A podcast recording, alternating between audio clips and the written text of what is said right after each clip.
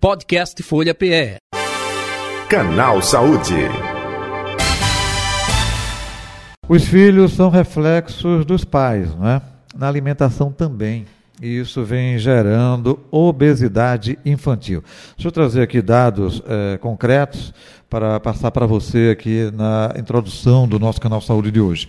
Segundo o último censo do Instituto Brasileiro de Geografia e Estatística, o IBGE, a estimativa é que 6 milhões e 400 mil crianças estão com excesso de peso e ainda que mais de 3 milhões já evoluíram para obesidade. Ou seja, os hábitos eh, saudáveis têm mais chances de acompanhar o adulto quando eles são aderidos na infância. Se você tem uma boa alimentação, exemplo de casa, alimentação saudável, opa, vai se tornar um adulto saudável. Se você, estou aqui criticando o produto A, B ou C, mais fast food, refrigerantes e né, outros alimentos aí ao longo da vida, vai se tornar também né, obeso nesse aspecto. Nós estamos com o nutricionista é, Cleidson Sobral, nosso convidado de hoje. É, doutor Cleidson, boa tarde, prazer recebê-lo aqui no canal Saúde da Rádio Folha. J. Batista falando, tudo bem? Tudo bom, Jota? Boa tarde. Fico muito feliz aí com, a, com o convite. Nós é que agradecemos, né? Um pouco aí já com atraso, mas obrigado pela atenção aqui com a Rádio Folha. Doutor Cleiton, vamos, vamos falar um pouco justamente desta eu poderia dizer, mau exemplo dos pais é, responsáveis com relação à alimentação, ou isso é fruto também de uma geração que não teve lá na origem não é, um processo de conscientização, de orientação nesse aspecto e, consequentemente, perpassa, repassa para seus filhos e, logicamente, estamos constatando aí a obesidade infantil cada vez maior, hein? Pronto, Jota, você falou bem né, sobre essa questão da obesidade. Em relação a, aos últimos 40 anos, a obesidade vem crescendo cada vez mais, né, de forma bem exponencialmente. Se a gente for analisar ali na década de 80, essa oferta de produtos industrializados era praticamente inexistente. A gente tinha aquele hábito realmente de comer comida de verdade, aquela comida do campo, e com o processo da Revolução Industrial, aumentou muito a incidência de alimentos industrializados. Como você mesmo citou, os alimentos ricos em açúcares, ricos em, em gorduras, e, consequentemente, fez com que a gente aumentasse a nossa oferta calórica. Para você ter ideia, na década de 60, a gente tinha um consumo médio de mais ou menos 2.200 quilocalorias e hoje a gente tem um consumo médio de 3.200 calorias, ou seja, a gente aumentou ao longo desses últimos 40 anos mil calorias. Consequentemente, é, aconteceu esse boom da obesidade. Né? Gente sabe que mais de metade da nossa população está acima do, do peso normal, né, com sobrepeso. E, em concomitante, paralelo a isso, aumenta a incidência daquelas doenças crônicas não transmissíveis, como diabetes, hipertensão, cardiopatia e até mesmo alguns tipos de AVC. Uhum. E, paralelo a isso, já que os adultos têm os hábitos inadequados, termina que os filhos reproduzem o comportamento dos pais. Uhum. E, através disso, a gente vê com maior incidência aumento da obesidade infantil, consequentemente também a diabetes infantil. Entendi. Porque é um efeito dominó, não é isso, doutor Cleidson? Ou seja, é, vem a obesidade e com a obesidade é, complicações, diabetes, é, hipertensão também aumentando, não é isso? Exato. Uhum. Porque a obesidade é uma doença inflamatória, não é? E hoje em dia a gente está num bombardeio de informações onde a questão não é criticar o obeso, criticar os, quem está com sobrepeso. O combate maior tem que ser contra a obesidade. É?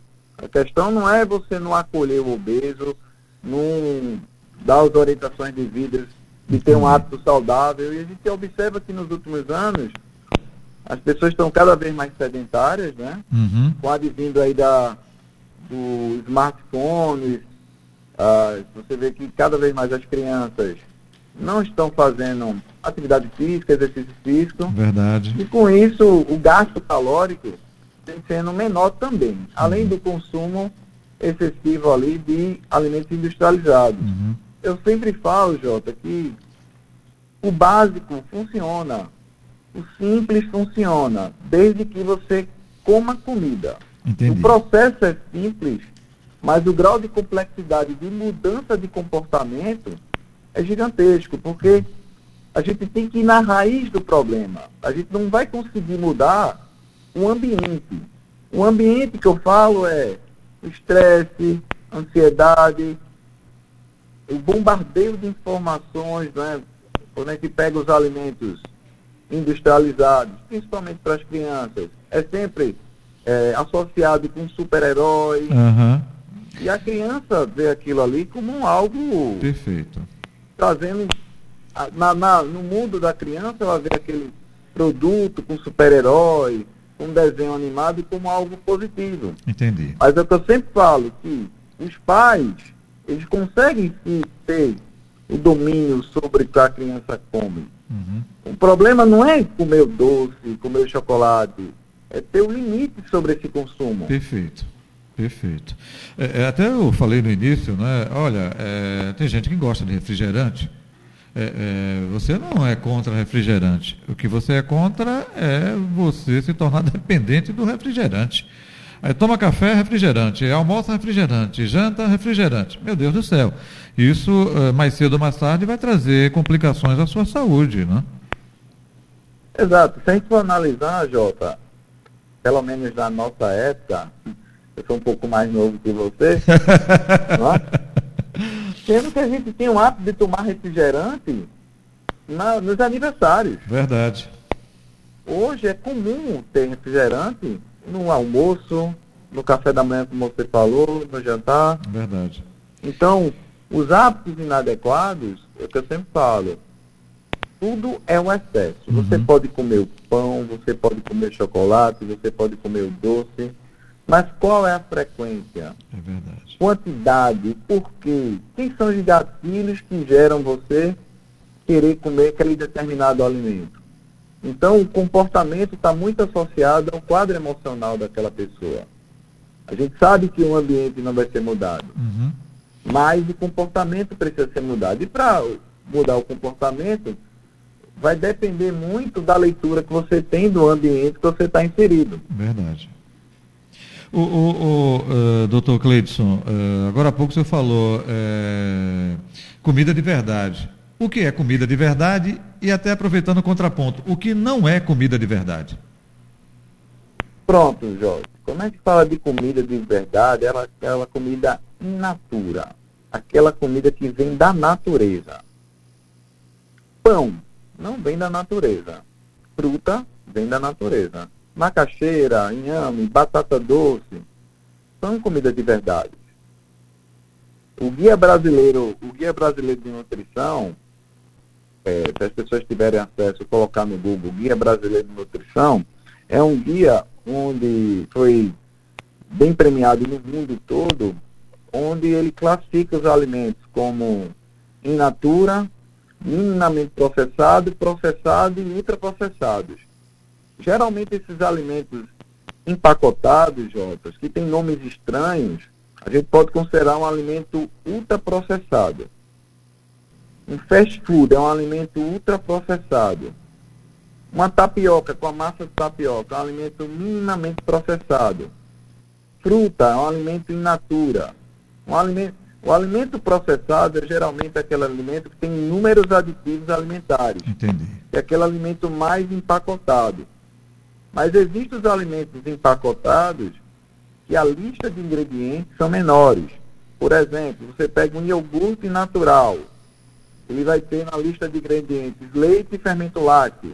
Ele é considerado um iogurte é, saudável. Uhum. Mas você vai, ver, você vai analisar também aquela bebida láctea que é aqueles iogurtes, entre aspas, com sabores, que uhum. tem inúmeros aditivos, que além do leite, ele vai ter corante, ele vai ter acidulante, ele vai ter emulsificante. Quando a gente analisa a alimentação de a comida de verdade é você comer fruta, é você comer cereais integrais, apesar de alguns cereais integrais terem aditivos, mas a gente está incentivando um consumo maior de fibra. E a fibra faz com que retarde o esvaziamento gástrico, aumentando os níveis de saciedade.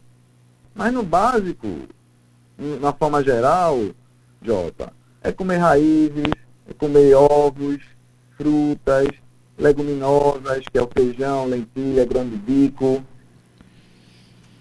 é carnes magras. É a comida da vovó, não é? De antigamente, né, doutor Cleidson? É como eu falei, né? Antigamente, há 40 anos atrás, 30 anos atrás, a gente comia comida de verdade, que é a comida remetida a nossos avós. Uhum. Então, após realmente a Revolução Industrial, é que realmente aconteceu esse boom da obesidade, sem falar das indústrias, né, que incentivam bastante o consumo, principalmente com propagandas. É verdade.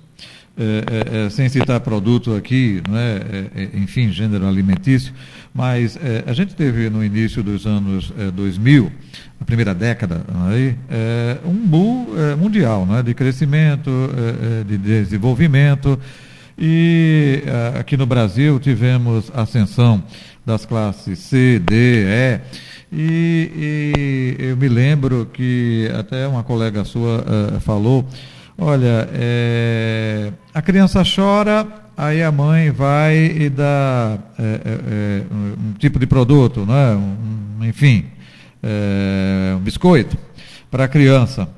Sendo que, opa, é, esse biscoito na alimentação, como um lanche, uma vez lá, mas não como alimentação é, é principal. E isso estava acontecendo é, justamente. E a criança, com o tempo, se habituava àquilo e tinha é, aquilo como alimentação principal. E aí, com o tempo, como o senhor disse, é, é, vem as consequências, não é? É, porque na verdade, Jota, esse alimento mais palatável, como biscoito, bolacha, ele não tem nutrientes.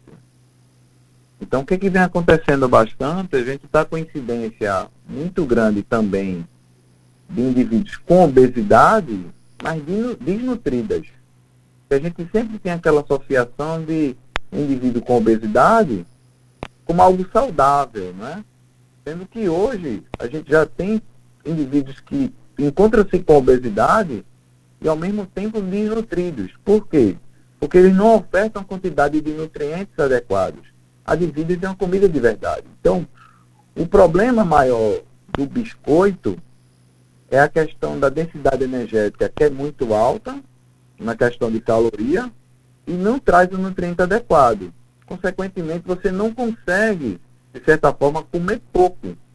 Porque como o incentivo que seria é, utilizar de ferramentas de fazer um biscoito mais saudável, um biscoito que tenha aveia, um biscoito que tenha realmente nutrientes para fazer com que a criança coma menos biscoito incentive o consumo de outros alimentos mais saudáveis.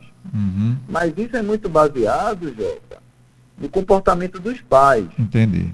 É muito complicado você falar para uma, criança comer uma fruta se os próprios pais não fazem uso. Uhum. Ou, ou então, me desculpe interromper, doutor Gleidson, é, ou então é, é, cardápio nas cantinas, nas escolas mudou, é mais saudável, é, é, não é tanto fast food. Aí você tem essa alimentação saudável na cantina da escola, mas quando chega em casa, aí volta os velhos hábitos, ou melhor, maus hábitos, e aí é complicado também, né? Exato, porque na verdade, quando a gente pensa num processo de vida saudável, são inúmeras variáveis. Como eu falei, né? O ambiente ele favorece com que a gente não seja magro. O ambiente favorece com que a gente tenha é, obesidade e sobrepeso, uhum. justamente por conta da oferta dos alimentos. Existe um estudo muito interessante que ele avaliou o acesso das crianças a determinadas comidas, onde é, utilizaram da ferramenta, de, daquele balcão, não tem aquele balcão que tem oferta de vários alimentos, né? É, doces, biscoitos, geralmente na cantina, é na altura da criança. e fizeram um estudo comparando um grupo é, utilizava da ferramenta de deixar em aberto né, o, a questão da cantina, o acesso né, visual, e a outra cantina colocava é, um pano por cima. E essas cantinas que colocavam pano por cima, o, as crianças consumiam menos alimentos industrializados, porque não tinham acesso à visão daquela criança para comer determinado alimento. Mas o que você falou é bem pertinente. Não adianta a criança ter uma alimentação saudável na escola se os pais não são exemplo dentro de casa. Então, para mudar realmente o comportamento de um indivíduo adulto, não é tão simples assim, até porque a gente encontra muitos indivíduos adultos que ainda têm comportamento de crianças com a relação com a comida. Está entendendo o que estou querendo falar? Entendi sim, doutor Gleidson. É, é, é, ou seja, é, fica preso a, a, esse hábito de infância, né? É porque tem muitos adultos que não têm um hábito saudável, ainda comem muitos alimentos que são reflexos da sua adolescência, da sua infância, que na própria educação dos pais, na questão da reeducação alimentar, não foi bem sucedida. E é o comum que o indivíduo ali que teve uma adolescência com obesidade, chegou na fase adulta com obesidade, e que ele se torne pai, ou é ela se torne mãe, os filhos repitam o padrão de comportamento que os pais estão executando. Verdade. É, ou seja, é, é, o senhor falou bem na entrevista no início a questão preventiva e não corretiva, porque corretiva aí já é doença, é complicação, é, é uma série de transtornos. Doutor Gleidson Sobral, é, estamos chegando ao final aqui do nosso canal Saúde de hoje. É, onde encontrá-lo nas redes sociais ou um telefone de contato? Fique à vontade. Pronto, Jota. Meu atendimento hoje é exclusivamente para adultos, mas Recentemente eu abri uma clínica, né? Essa clínica eu estou expandindo atendimento também para crianças, né? Eu tenho uma nutricionista infantil que vai fazer esses atendimentos. Essa clínica é localizada no bairro das Graças. E meu Instagram é Cleiton Sobral. Sempre estou abordando sobre nutrição, sobre a simplicidade, sobre comportamento. E meu Instagram é o Cleiton Sobral. E o telefone é o 3040 0025 para marcações de consulta ou 99715 4000, que é o WhatsApp. Perfeito. Doutor Gleidson Sobral, muito obrigado pela sua atenção de sempre aqui com a Rádio Folha, o Canal Saúde. Um abraço, saúde e paz e tudo de bom, viu? Até um próximo encontro. Eu que agradeço. Abraço. Ida, eu conversei com o doutor Gleidson Sobral, nutricionista, nosso convidado de hoje do Canal Saúde. Podcast Folha PE. Canal Saúde.